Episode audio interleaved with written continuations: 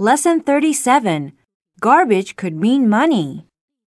Fashion never ceases to surprise me. Recently, a fashion designer came up with another strange creation. His idea comes straight from the garbage dump, so to speak. He makes sweaters from used plastic bottles.